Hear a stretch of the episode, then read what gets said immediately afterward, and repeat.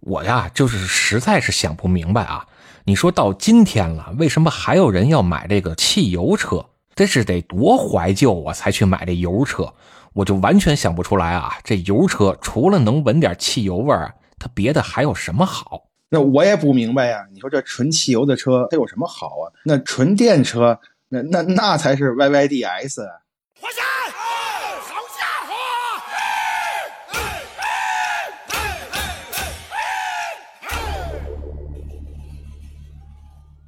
大家好，欢迎收听我们这期的汽车痴汉啊，我是八卦。大家好，我是野猫。就是刚才那段话呀，其实是最近啊，未来的 CEO 李斌李总啊说了这么一句话，然后呢就火爆了全网了。就是这个事儿啊，我们今天就想好好来聊一聊。就是我不知道啊，大家还记不记得，就是在前不久吧，十一期间啊，有这么一个新能源车的车主啊，从深圳呢开车到湖南，中间在这个耒阳服务区啊。就是充电啊，连充电带排队耗了得有五个小时，啊，包括说在网上也看到过，有的这个走高速的车友啊，他们为了能抢这个充电桩，尽快的充上电呀，都大打出手了。嚯，这为了抢个充电桩还打架？哎，那可不嘛，这充电桩现在可是稀缺资源啊，物以稀为贵嘛，嗯，这倒是挺治愈的。所以啊，今儿的可以来说说这个。新能源啊，它这个充电桩啊，怎么就那么稀缺？就是我呢，之前也在网上查了查啊，这是有一个组织叫中国充电联盟，他们统计出来的一个数据啊，是截止到今年的八月份，咱们国家的呢公共充电桩啊，一共是九十八点五万台，平均去年呢是每个月呀新增是三点二七万台。而私人充电桩呢，就是你买了车啊，自个儿跟家里边装一充电桩，这样的私人充电桩一共是一百一十二万台，其中还包括了共享的私人充电桩六点八万台。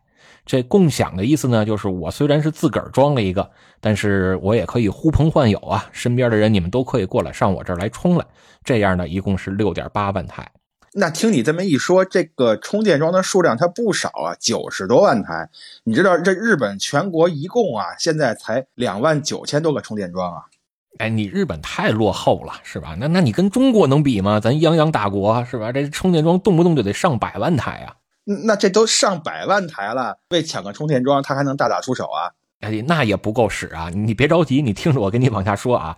刚才不是说截止到八月份吗？这还有一个数据是截止到九月份，咱们国家这个充电桩啊，累计一共是有两百一十点五万台。但是你再看这个新能源车的数量啊，呃，新能源车的保有量呢是六百七十八万辆，大概相当于啊三比一的比例，就是三辆新能源车能配上这么一个充电桩。哎，那这个比例听着也还好吧？它哪儿那么巧啊？这仨车就非得赶同一个时间充电去？而且这新能源六百七十八万辆里啊，还不光都是纯电动车啊，新能源里其实还是包括了很多混动车型的，它是可以不依靠充电桩来维持续航的。所以我就更不明白了，你说好，这还能打起来？那这应该是百分之百够用才对呢。你别看现在这都打起来了啊，这个未来啊，我估计短时间之内可能这问题还缓解不了。怎么说呢？啊，人家有一个预计啊，是预计到二零三五年，公用的充电桩和私人的充电桩分别会达到七百一十三点七万台和六百三十二点九万台，这加起来就得一千多万个充电桩啊。但是呢，也预测了到二零三五年啊，咱们国家的新能源车的保有量会达到三千两百多万辆，那比例差不多又可以下降到二点四比一了，所以能分配到的纯电动车的充电桩啊，就会更乐观了。那听着还挺好的呀。但是呢，你这事儿还不能这么看。就是我为什么会觉得说未来几年呀，这充电难问题啊不会有特别明显的改善呢？你看啊，就是某研究机构啊，人家研究出来的数据就显示了，百分之五十二点五的网民都认为啊，充电不便是新能源汽车存在的最大问题。其中这个安装难，就是安装充电桩比较困难；还有找桩难啊，就是找充电桩比较困难。还有呢，就是充电排队时间特别长，这些问题啊，是对新能源车主来说大多数都绕不过去的坎儿。这个充电到底有多难呀？就因为我听你这个数据啊，我觉得还挺乐观的。你看这二点四比一啊，啊，二点四辆车来一个充电桩，对吧？这听着还可以啊。但你这么说难，那到底有多难呢？就是你乍一看这二点四比一还靠谱是吧？而且这二点四里边呢还包括了混动的，啊，那纯电的其实都到不了二点四比一，会更低，啊。但是呢，我就说说我身边的情况吧，啊，比如说我也有朋友啊是买了这纯电车型的，也开了好几年了。那我身边的这些朋友呢，大概有这么三种，其中一种啊，就是人家上班啊是在单位有这个固定的并且闲置的充电桩。就充电桩就在单位旁边搁着，也没人用。人到了公司上班呢，这车就在公司那儿充电，这用起来是相当惬意，一点问题都没有。哎，你要是这样的话，买一个纯电的车呀，那还真是不错。你咱再看第二种啊，这第二种呢是没有固定的充电场所，这车要是没了电呀，就得打开手机上的各种 APP 啊，就在那儿搜索。就去这个商店购物，要不然呢就得去吃饭啊，或者去看个电影，要么呢就是连排队带充电，一等就是俩小时起步，要么呢就是增加这个本来不需要的消费。就买车的时候啊想的挺好，充电呢这价格肯定是比加汽油的这价格要省钱，结果最后啊都转嫁到上商场去消费了，这就是妥妥的为 GDP 做出了杰出且卓越的贡献。哎，你说到这儿，我倒想起一生意来啊！你看，我不是说明年准备回国吗？我觉着啊，我回国之后，我开一小卖部，我小卖部门口我安一充电桩。哎，你看我这生意肯定特别火呀！你可以这么想想，但是我估计你可能也就是想想。咱再说这第三种啊，这第三种就更厉害了啊，是家里边人家自个儿就有充电桩的。那这种人呢，他要不然啊，就是自个儿是住这大别野的。要么呢，就是最近几年人家才买的房，这物业的电力供应啊是能够支持让他装个充电桩的，就这都是人上人啊。反正我是属于这个混的比较失败的。你让我在北京买个房，我肯定是买不起。就别说一个房了，就这一个车位大几十万，都快一百万了，那我也买不起。包括在这个什么老旧小区里啊，你像我们家住这小区啊，人家就有聪明的啊。他把这个充电桩啊装在自个儿住的这个屋啊，就是他们家是住一层嘛，这个楼房他住一层，把这充电桩呢装在他们家这个墙的外立面上了，然后呢就把这车呀停在他们家窗户底下，这车位呢仿佛就是他自个儿的专属车位了。你说这都是街里街坊的住着是吧？你还好意思把你的车停在人家车位上吗？但是呢，也有这个新搬来的，他不管那个啊。就本来这车位就是公共的啊，也没人管，也没有划线，你有地儿停你就停。结果呢，你这私自的把这个墙体啊外边装了一个充电桩啊，在外立面上装了一个充电桩，没去法院告你就不错了，是吧？你改私自改变了墙体的外立面了，你还想靠着这个就给自个儿弄一专属车位？我们回来都得抢车位，你这倒是有一踏踏实实的车位了。是吧？那我们回来都没地儿停，都得停大街上啊！你这倒好，这是长期霸占着一个车位，所以呢，就有这新搬来的这人啊，人家就不管你那个，只要你这儿没车停在这儿，那我就往那儿停啊！你再回来呢，你就乖乖的停别地儿去吧，我也不管你能不能充上电了。你且不说啊，他这个私自改外立面啊，给自己弄一专属车位，这个行为对与不对？哎，你就像一些老旧小区，你比如说就是我们家啊最老住那个天坛南门那边那个小区啊。就那本身呀，那个电压就不稳。我小时候还行，因为家家户户都是开风扇嘛。呃，后来都有冰箱了啊，有冰箱，后来都装上空调了。你看夏天一到了这个用电高峰的时候，它准跳闸。好，您说您要弄这么一个充电桩，你这汽车一充电，整个小区都跟着你吃瓜唠，你说这这也不合适吧？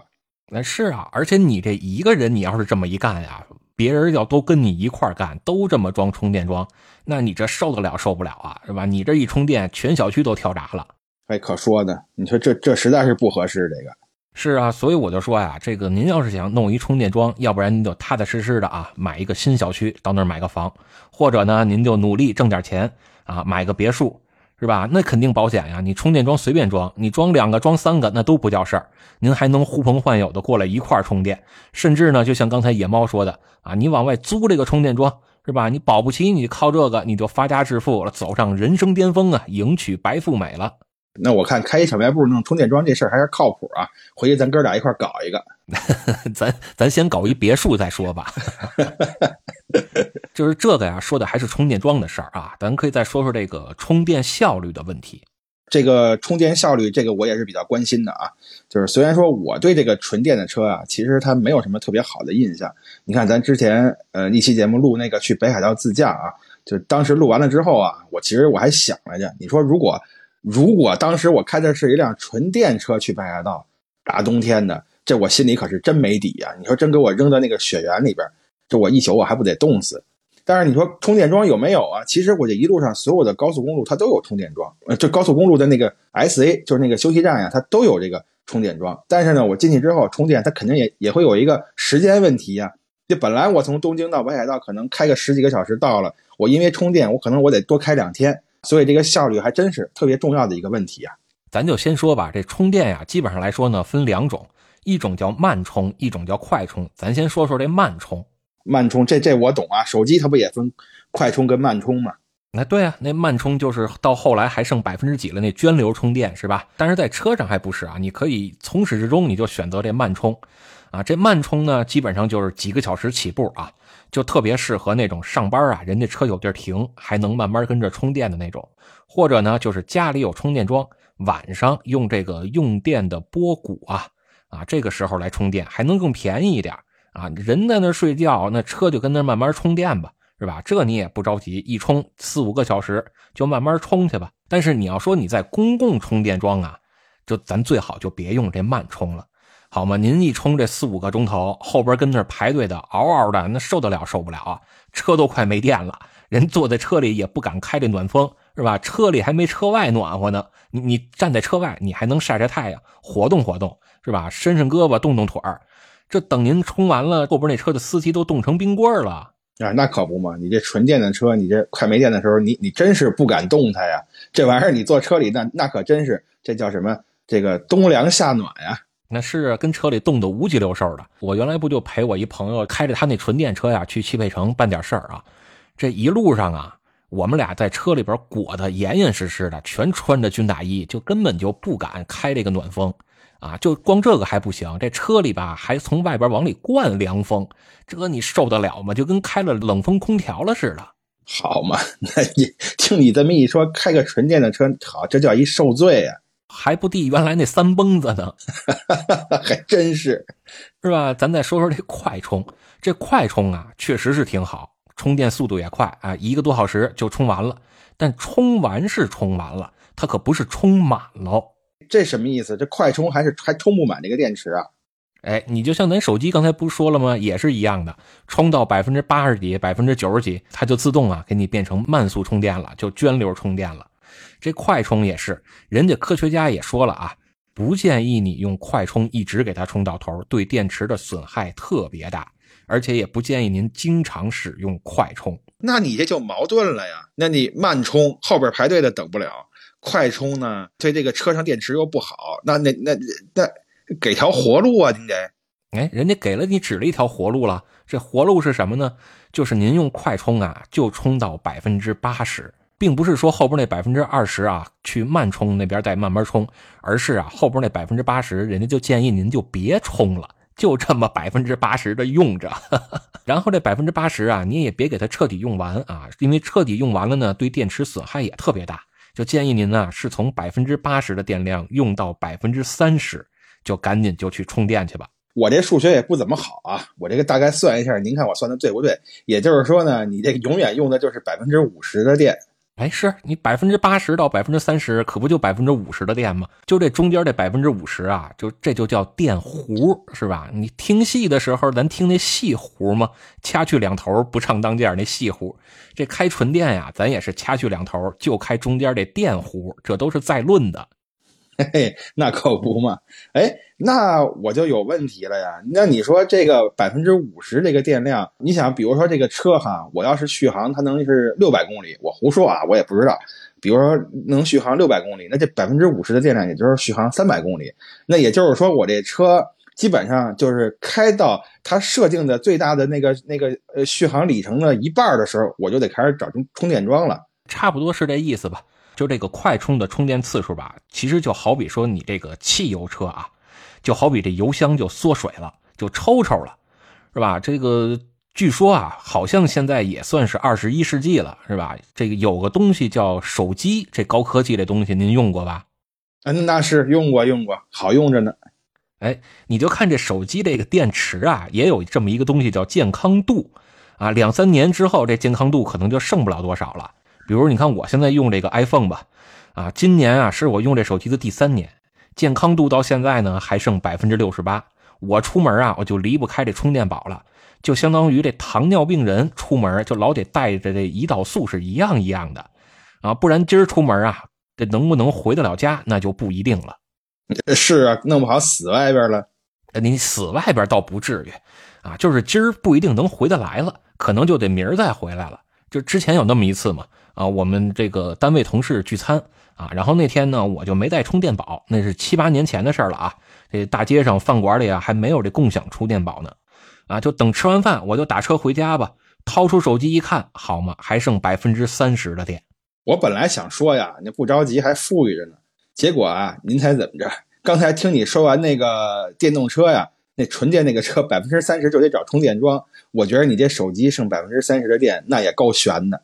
那可不够悬的吗？一开始啊，我也是这么想啊，就觉得还行，还挺富裕。不过很快呢，我就傻眼了。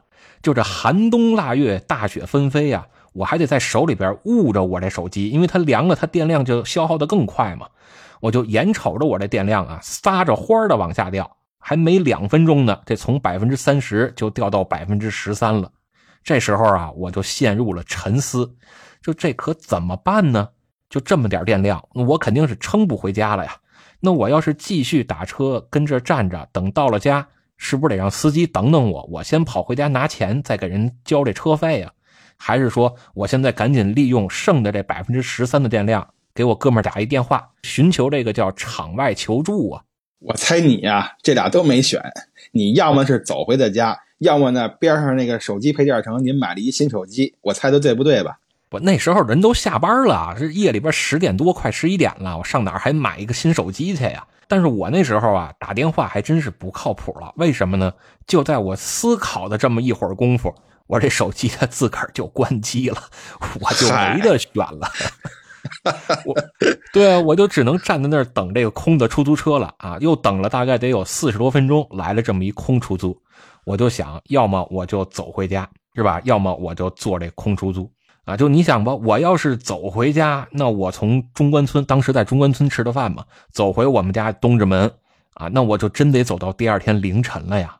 是是是，你看我就想起来了嘛。就是我干导游第一单生意接的那一波客人啊，晚上非让我陪他们吃饭。后来呢，我就在木白站陪他们吃了饭，吃了个寿司。吃完我给他们送回酒店之后呢，我一看时间呀还行，还有一班中电，就是最后一班电车，我就上去了。结果到了山手线那儿，我一坐车，好嘛，那是中电，他就开一站，从那个木白站就开到大崎站，他不走了。当时我住上野啊。我就打开那个地图，我搜了一下啊，从那个木白站到上野站十四公里，十四公里。可是那时候我也是刚干活，也没什么钱，也不舍得打车。这日本打车它也贵呀。我这一咬牙一狠心，走吧。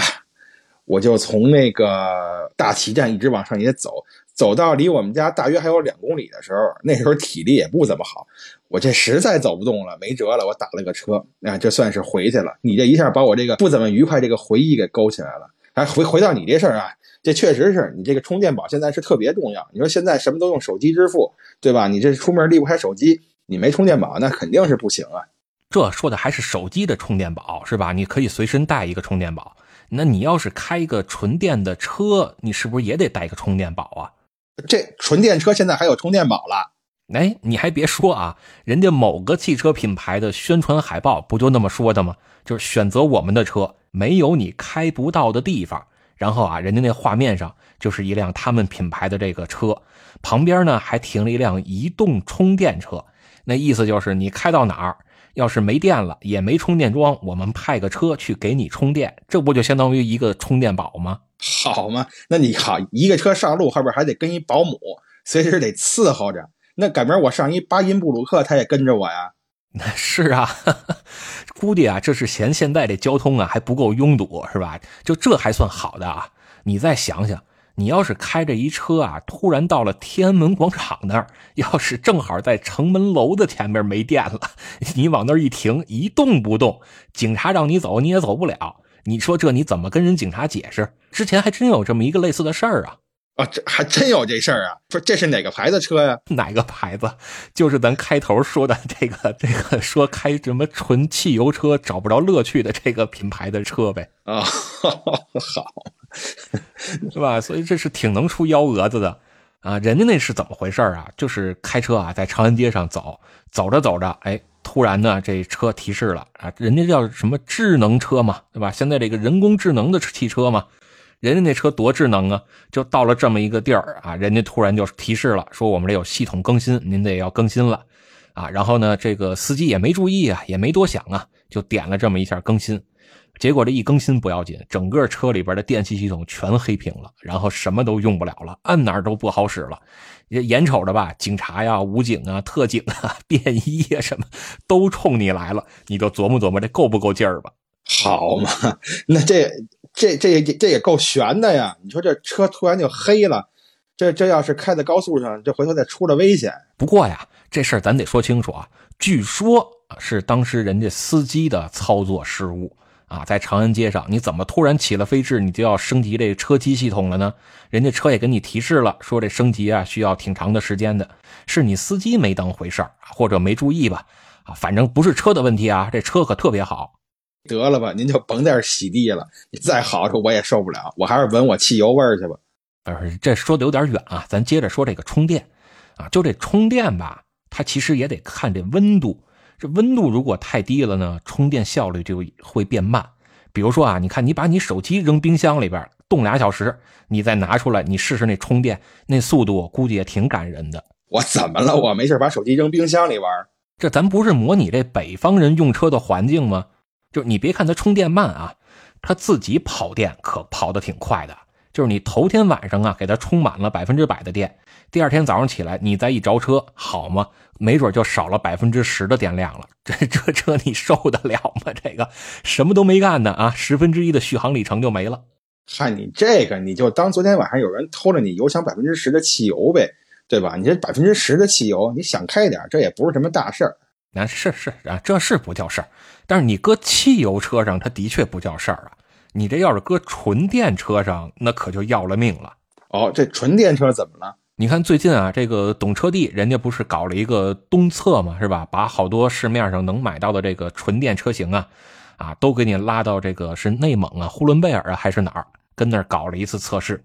测试完呢，人家发了一个这个测试报告啊，基本上这些车。续航里程啊，就是标称的续航里程，大部分啊都是腰斩了。就是比如说啊，人家说这车啊，我们对外宣称是四百公里的续航里程，满电状态啊，或者人家是六百公里啊，人家拉到这个北方啊，这么一测试，续航里程就直接砍掉一半，变成二百公里或者三百公里了。就这还不算完，您这刚才再上来再缩水个百分之十，是吧？偷走百分之十的汽油。这相当于先打一九折，然后您再腰斩。你说你这还玩不玩了？你还别忘了，这充电桩它可还不好找呢呀。可不是嘛！我想起前两天啊，我在那个抖音上看见一个视频，也是一个说车的那么一个抖主啊，他新提了一辆车，这牌子我就不说了啊，仨字的那那么一个名的一个牌子，我就不说具体是啥了啊。说他提车的时候啊，人家跟他说这个标称的那个续航里程是一千多公里啊，一千出头啊。我好，我这这吹猛子呢吗？这不是一千多公里，好嘛？这他挺高兴啊，屁颠屁颠提了车回家了。回家之后呢，这个充满了电，他说我试试这车到底能开多远吧。结果他一上车呀，好嘛，满不是那么回事上车之后啊，这提示续航还有六百多公里。结果呢，就跟你说的似的呀，这个在家搁了一宿啊，这百分之十的电它就没了，没了呢。他再一上车，六百多公里也没了，这还剩五百多公里了。上了路还堵车，堵着堵着，他发现这车续航还三百多公里，也就是说，它实际上才开了一百多公里，还剩三百多公里。这是现在车上标着的，它真还能不能再开三百公里，这还不一定呢。你想，从人家标着的一千公里啊，到现在连这个呃四百公里都不到，你说这缩水了多少？所以你这还剩这个三百多公里，就得赶紧找地儿充电去了，是吧？但你别忘了，这充电桩它可还不好找呢呀。弄不好您找着一个能用的充电桩，人那还得排队呢。你忘了刚才咱说那抢充电桩那大打出手的了。等你跑的还剩这么百分之三十左右的电了，赶紧去找着充电桩，你就踏踏实实充满了吧。呃，也不能充满，充到百分之八十就得赶紧给人后边的腾地儿了。就这百分之八十到百分之三十中间啊，就这百分之五十这个电量，这是平时用的。然后您再腰斩，再打一对折，合着这标成四百公里啊，或者咱说标成六百公里吧，多说点，标成六百多公里的，这实际上啊，可能就能跑个一百多、两百公里，是吧？差不多也就这样了。你像我原来啊，上班单程三十多公里，我原来上班每天往返就七十多公里，所以我差不多一两天我就得充这么一回电呀。那相当于我这两天我就得去商场吃顿饭，要不然我看次电影。我我这充电确实比加汽油省钱，但是我这钱我全花在商场和电影院了，这我上人那干兼职去了。啊，你说的这倒是，所以我也不懂啊。我就想啊，你看这个，其实在我看来，就是这个汽油车它能完胜这个纯电车的一点。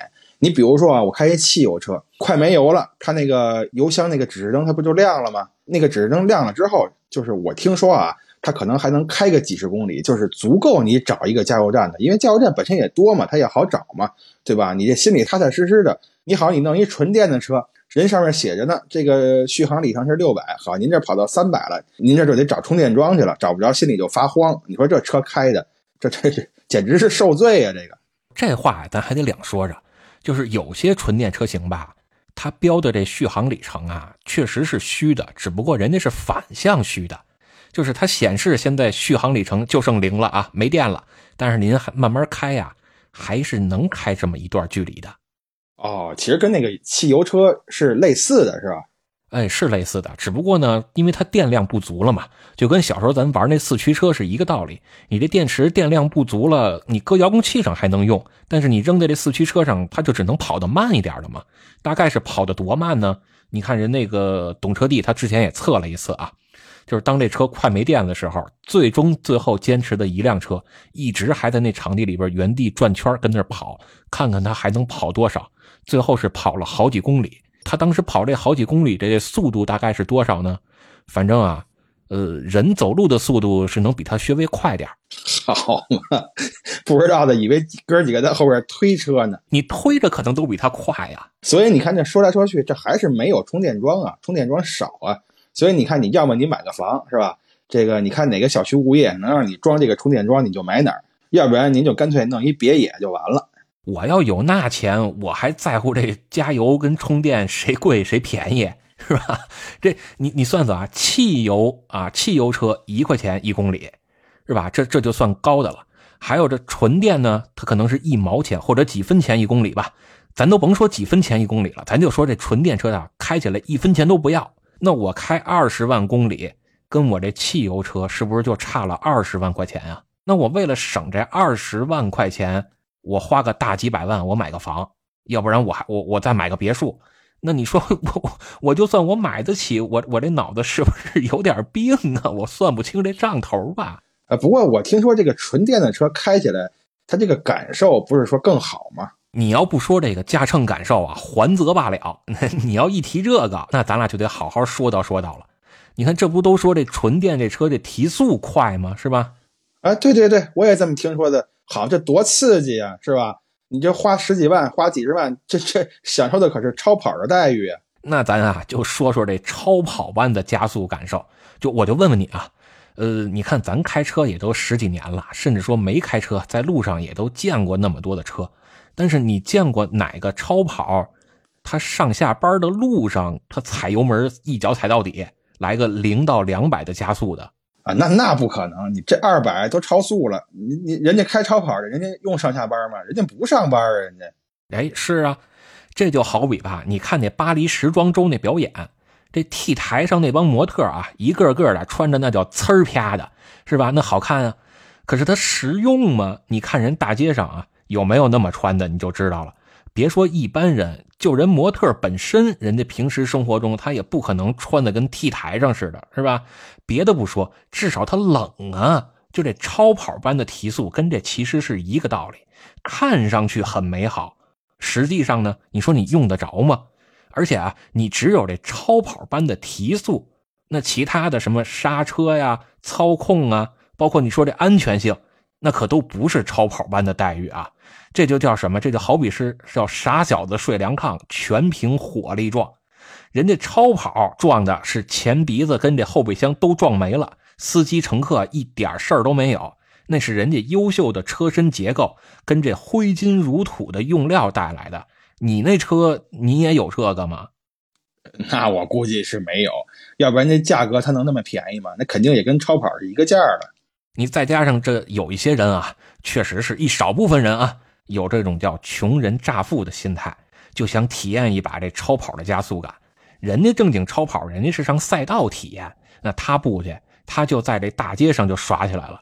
这加速度那可不是一般人能掌握得了的，要么怎么出那么多事儿呢？你你看，按照这一般开汽油车的方式啊，你上来一个地板油，你感觉这车速可能慢慢起来了，好吗？超跑的加速可不是。这两秒钟啊，您这意识过来该踩刹车了的时候就已经晚了。是啊，要么怎么说十次事故九次快呢？哎，还有一次是别人躲得快，好嘛？怎么别人还得躲呀？哎，可不吗？你看那个叫什么特什么拉是吧？前一阵不又出一新的幺蛾子吗？弄了个残幅的方向盘，就这方向盘他都敢作妖啊！你说这多大的心呢？不是什么您那什么什么叫残幅方向盘呀？我就知道残幅相机，这残残幅方向盘我可没听说过啊。哎，对，就你看这这方向盘吧，一般的方向盘啊，咱不都说有什么三副的、四副的方向盘吗？就是一个圆圈啊，里边有那么几根棍儿，是吧？这个呢就叫这有几幅的啊，有三根棍就是三幅，有四根棍呢就是四幅方向盘。这残幅方向盘啊，就是说呀，它这几根棍啊比别人的都少啊，不光这几根棍少。他连这圆他都凑不上一个圆，好嘛？哎，不对呀，你等会儿吧。你这方向盘它要不是个圆，这这怎么抓呀？这个，哎，你看过那 F 一比赛没有？就 F 一比赛那个方向盘，就那种造型的，你看着特别帅气吧？啊，是是是是是，那是挺帅的。可是问题是你这怎么拐弯啊？哎，你这就说到点子上了。人家 F 一啊。就拐弯的时候，它其实不需要转动太大的角度的这方向盘，啊，你仔细观察啊，不光是 F 一，其他的赛车比赛，它这个左手跟右手呢，都分别是在这个九点跟三点的位置，打方向啊，最多就是两个手能够这个一百八十度转过来啊，顶多再多那么一点就差不多了。但是人家赛车上这么设计是没问题，你私家车可不成啊！就咱还得有什么侧方停车呀，还得有这路口挑头之类的呀，是吧？那那你就得有这个叫可变转向比的这种方向盘技术了。而且这个比例啊，你放大的倍数越多，这精确度可就越差了。所以这里边是很有讲究的。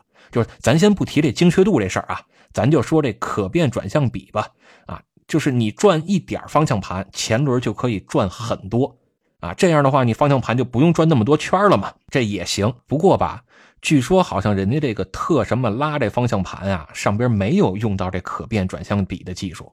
好嘛，您这整个弄一驴粪蛋外边光，就造型上向人 F 一看齐，这技术上可没向人看齐呀。那你说这怎么弄啊？可能啊是人家觉得人家自己那自动驾驶技术挺有信心。是吧？要么就是什么电影看多了啊，这个从电影里获得了不少灵感啊。这这什么电影啊？这是？哎，之前不有那么一电影吗？拍了好几集啊，叫《人类清除计划》，是吧？有这么个电影。好嘛，你这是嫌人忒多了啊啊！你说你说这不像话，人家那是好心，人家这也是为了推动进步。哎，是是是啊，就就当是吧，就当是吧。哎，那你说这纯电的车，它就压根儿不能买了？呃，倒也不是，我只是觉得吧，就是现在可能对于绝大多数的普通老百姓来说，尤其是作为第一辆车或者唯一一辆车来说，可能还不是时候。那您看得等到猴年呀，还是马月呀？具体猴年马月这我也不知道啊。但是我是觉得呢，这个什么时候能买吧，还是得看这么几点。这您给说说，都哪几点呀？首先啊。就是老生常谈的这个续航焦虑问题得解决了，你甭管是这电池的这个能量密度吧，还是这充电桩的普及速度啊，或者这个充电效率问题，这三点里啊，至少得解决两点。哎，那还行啊，您这要求不高哈，三选二啊，有三分之二达标就行。哎，是那可不嘛？啊，你比如说啊，就这电池的能量密度吧。啊，现在的车呀，这续航普遍都在四百到六百公里之间。那要是同样的电池包的体积和重量，在不变的情况下，续航里程能乘以三，甚至乘以五啊，也就是说，这一次充电能跑两千公里左右。那我觉得这就还算勉强可以接受。为什么是两千公里呢？我是觉得吧。就是一个人啊，连续开车极限啊，可能也就开个十个小时左右，再多了这确实就很危险了，尤其是在这高速公路上，啊，但现实中跑高速更多的情况是什么呢？就是可能两个司机或者三个司机啊，他换着开，倒着班的来，一个人也别开那么久，就开个六七个小时，啊，所以这一辆车呀，连续跑个两千公里的能力，这还是必须得有的哦，就这么算下来的是两千公里。是啊，这一个人开个六七个小时嘛，然后三个人换着开啊，连续开个两千公里。但是你说这汽油车呀，为什么就不考虑这两千公里呢？因为汽油车呀，你说司机上服务区上个厕所的功夫是吧？这五分钟这汽油就加满了，您就能继续的跑了。所以这时间是可以忽略不计的。但是你纯电的车，你要想充个电，那这时间可就不能忽略不计了吧？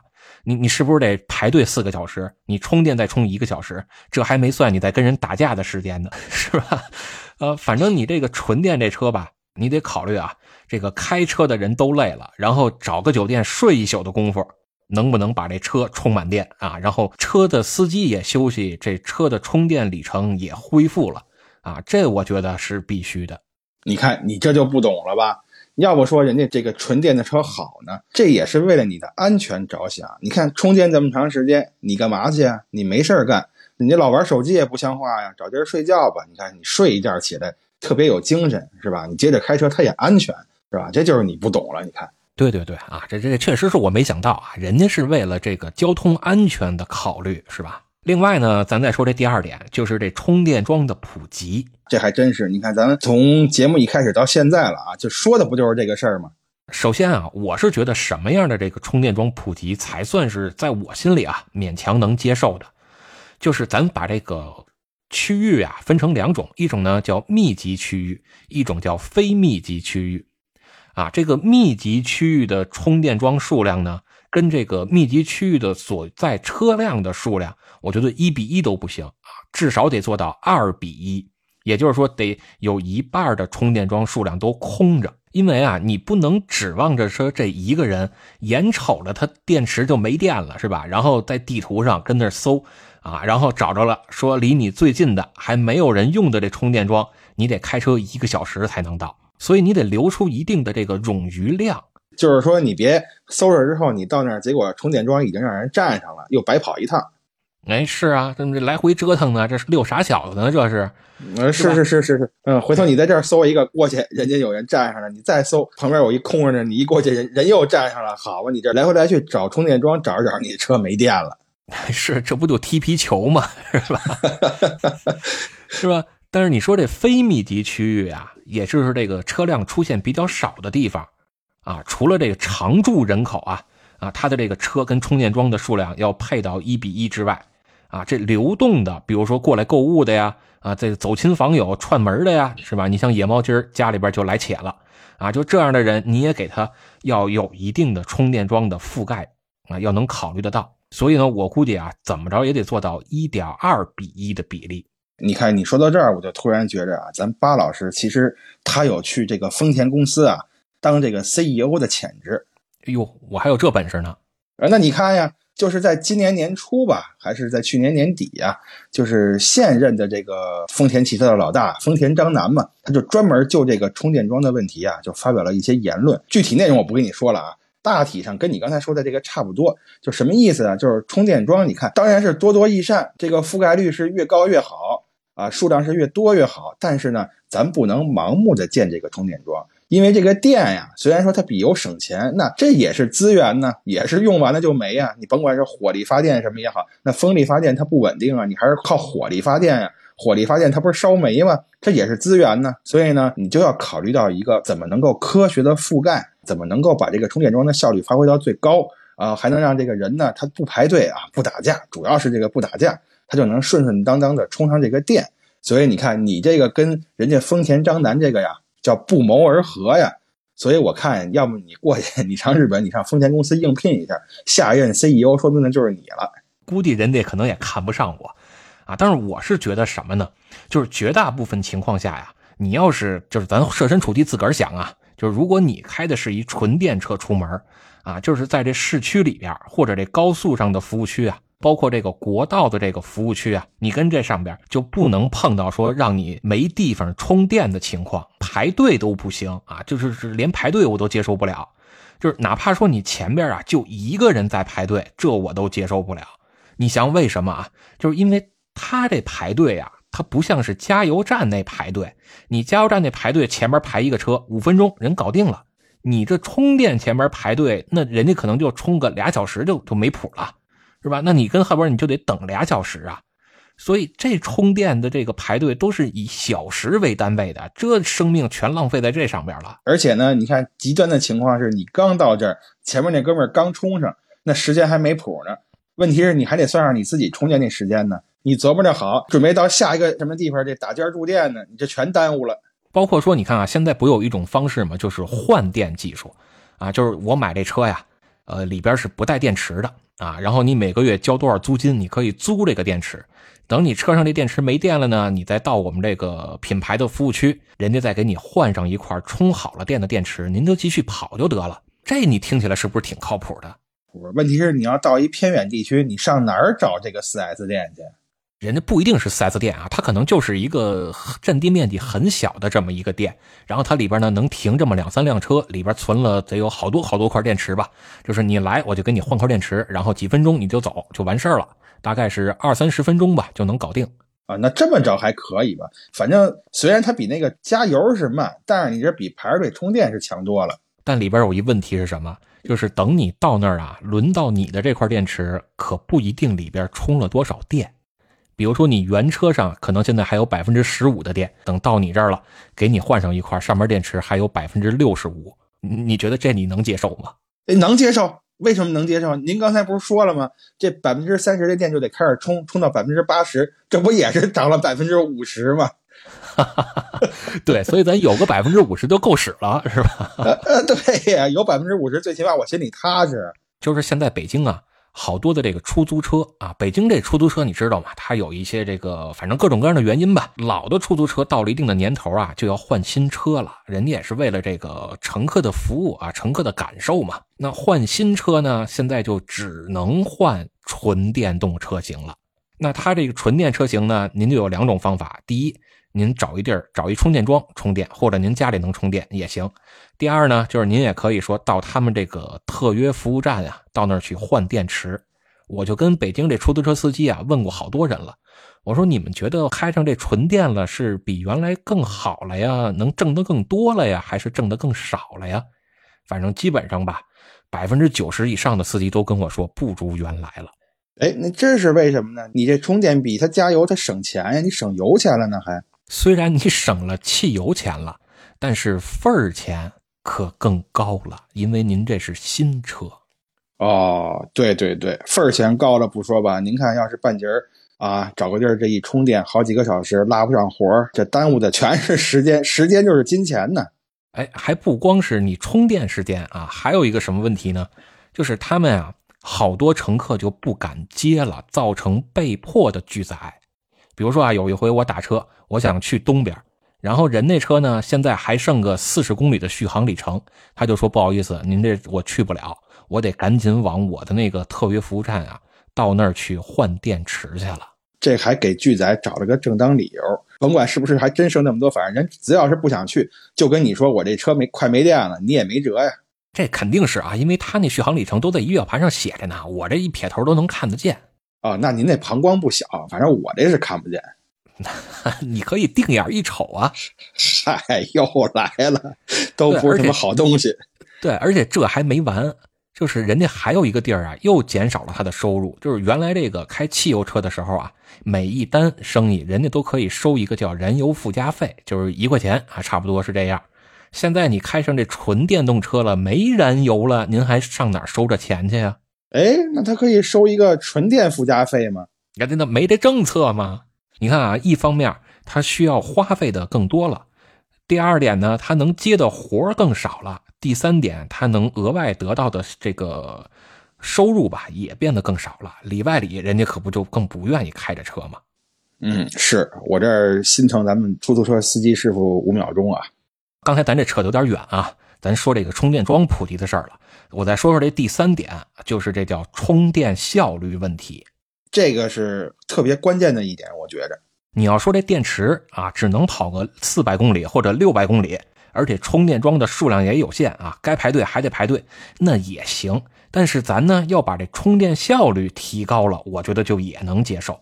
那没错，你要五分钟这个电就能充满，你都不用充满。对吧？你五分钟就能充，刚才您说那百分之五十，那我再花个十五分钟把那个电充满了，这里外里二十分钟，我觉得这也能接受。我就觉着吧，你要是比如说五分钟或者十分钟，您能充到个百分之八十、百分之九十啊，这也就挺靠谱的了。充电的效率呢，跟去加油站加油也就差不多了，这我也能接受啊。哪怕你续航里程短一点呢，是吧？你说咱别说这个充满了我能跑六百公里，你就算充满了我只能跑两百公里。这我也认了，因为我充电快呀，我五分钟我又能再跑两百公里啊，而且这充电快了，我也就不怕排队了，我也就不会打架了。反正你五分钟你就充完了，是吧？我等你五分钟就等呗，我又不用等好几个小时。你说我前面有十个车排队，我都不着急。十个车，他一个车五分钟，他不顶多也就五十分钟吗？还不如之前那一个车充俩小时时间长呢。这倒是，所以你看，就从这个续航能力上讲，你说这车买回来是为什么呀？它就是为了让人开的，就伺候人的嘛，就是为人服务的。所以呢，就是你需要他帮助你这个排忧解难的时候，他就必须得做好准备那才行呢。那不能说好，我买这么一个车是吧？我得随时预备着它，指不定什么时候掉链子了。那你说我买它干什么呢？然后啊，就说到这老生常谈的安全问题了。这车你光能跑也不行，谁也不能天天做个移动炸弹上街呀，是吧？所以这安全问题就也很重要。你好嘛？怎么这移动炸弹都出来了？就现在吧，就好多这车呀，其实它都是叫油改电，就是把汽车这发动机拆了啊，在那地儿啊装一电动机，然后呢把油箱也拆了，换上一块大电池，就是这车的大的布局啊都没什么变化，这不挺好的吗？你从效率上来看，这的确挺好的，迅速就转产了吗？从汽油车转成这个电动车了吗？但是如果你仔细想想的话。这汽油发动机，它跟电动机的重量还有这尺寸，它能一样吗？包括这油箱跟电池这俩的安全角度也是一样的吗？还有这车辆的这个重量分配，是不是需要重新考虑？哪块需要用到的钢材，这钢材的抗扭刚度，还有这屈服强度，是不是也得做出一些优化和改变啊？包括这车的吸能区啊、溃缩区啊。是不是都得重新设计啊？就等等这一切吧。如果你要说一成不变的话啊，那它能是对纯电汽车最安全的这设计上的考虑吗？其实它还是延续了之前对于汽油车的这结构，它这安全上的考虑，人家优化了几十年的设计，然后呢，你把它原封不动的挪到了纯电车上，那就是怎么省事怎么来呀。说白了，那不就是对纯电动车的车主，还有车上这司机、乘客对他们的不负责任吗？人家厂家确实尽快的转产了，效率挺高了，他就能拿到补贴了，是吧？人也挣钱了。可是你消费者那边那就两说着了。哎，那你要这么说，你看那些新势力品牌，那他就没这问题了呀？你人家都是从零开始的呀。这个呀，你还别太乐观哦。你看我又乐观了。哎，是你想啊。就那些新势力品牌啊，它是没有车的设计经验啊，也没有关于车的技术积累。那他想造车，他怎么办呢？他就得找别人给他设计，是吧？拿出一个完整的设计方案。那这设计完了呢，还得再找另外一个厂商去给他提供生产。所以从设计上来说呀，第一，他自己不懂，他就算他挖了几个这个资深的行业从业者吧，那短时间呢，他们也难成气候。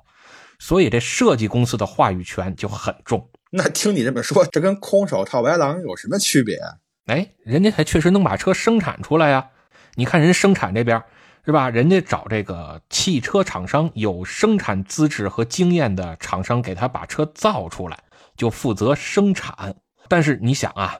就是人家要是一个混的挺好的这么一个汽车品牌的主机厂，谁有空给他生产啊？这不等于扶持了一个自个儿的竞争对手吗？所以都是那些混的不怎么样的汽车厂家呀，去给这些新势力去生产汽车去。就这些厂家吧，你倒退个二三十年，在国内啊，可能也能算上二线、三线品牌。但是你到了今天，这大多数啊，也就都沦为别人的代工厂了。那你就想想吧，就是这些品牌，他们的生产工艺能好得了吗？这个我也不懂啊，但是反正你这么一说，我觉得还真是这道理。最后啊，咱再说说这车的驾乘感受啊，没别的要求，就是咱别净整那幺蛾子，是标新立异是吧？凸显与众不同，什么方向盘少一块啊之类的，你就能像个传统的汽车一样啊。就是先把这纯电动车的驾乘感受啊，咱能先做的像个车啊，至少能追上现在的汽油车的水平再说。你看现在那些个电动车啊，一个个的都追求什么科技感呀、现代感呀、什么未来感呀，反正就是甭管追求什么感吧，它造出那玩意儿啊，你怎么看它都不像个车。但是人家像变形金刚啊。嗨，对对对，变形金刚是吧？你看有一俩字的一个国内的一个品牌，人家那车卖的也不老便宜的，卖个七八十万那么一辆车，然后这车上这六个门啊，用六种不同的方式给你开开，那真的就变成一汽车人了，那就变形金刚了。好嘛，你说这我还真知道。前两天我在网上刷着他视频了。咱都不说它像不像变形金刚啊，不是变形金刚啊，咱都不说它像不像这个一辆车吧，倒也不能说它不像啊。反正呢，就是能达到这个传统汽车的这驾乘感受的车型啊，确实是不多啊。有，确实有，我也能知道那么几个。我对那些车的驾控感受确实也是挺认可的。但是呢，这样的车型确实不多。就是我是觉得啊，现在越来越多的传统车企啊，开始投身到这纯电车型了。这个我觉得真的是一特别大的利好的消息，就让这帮新势力啊，好好看看这一辆车到底是应该具备什么样的驾乘感受。它绝对不是说四个座椅啊，再加上四个轱辘，这就能算个车了。是披个门帘子就算旗袍了，门帘子那都算好的。就还有那个啊，拿个树叶往这关键位置上一挡啊，就号称自己这叫极简设计、工业风。那他不怕冷啊？哎，要么怎么说，一到北方的冬天他就完蛋了呢？这过去这说相声的不就说了吗？这过去的相声啊是过不了长江啊，现在呢是这纯电的车它不适合北方。不有那么句话吗？叫久战江南是少来华北呀。就这个呀，您就别糟践我们老话了。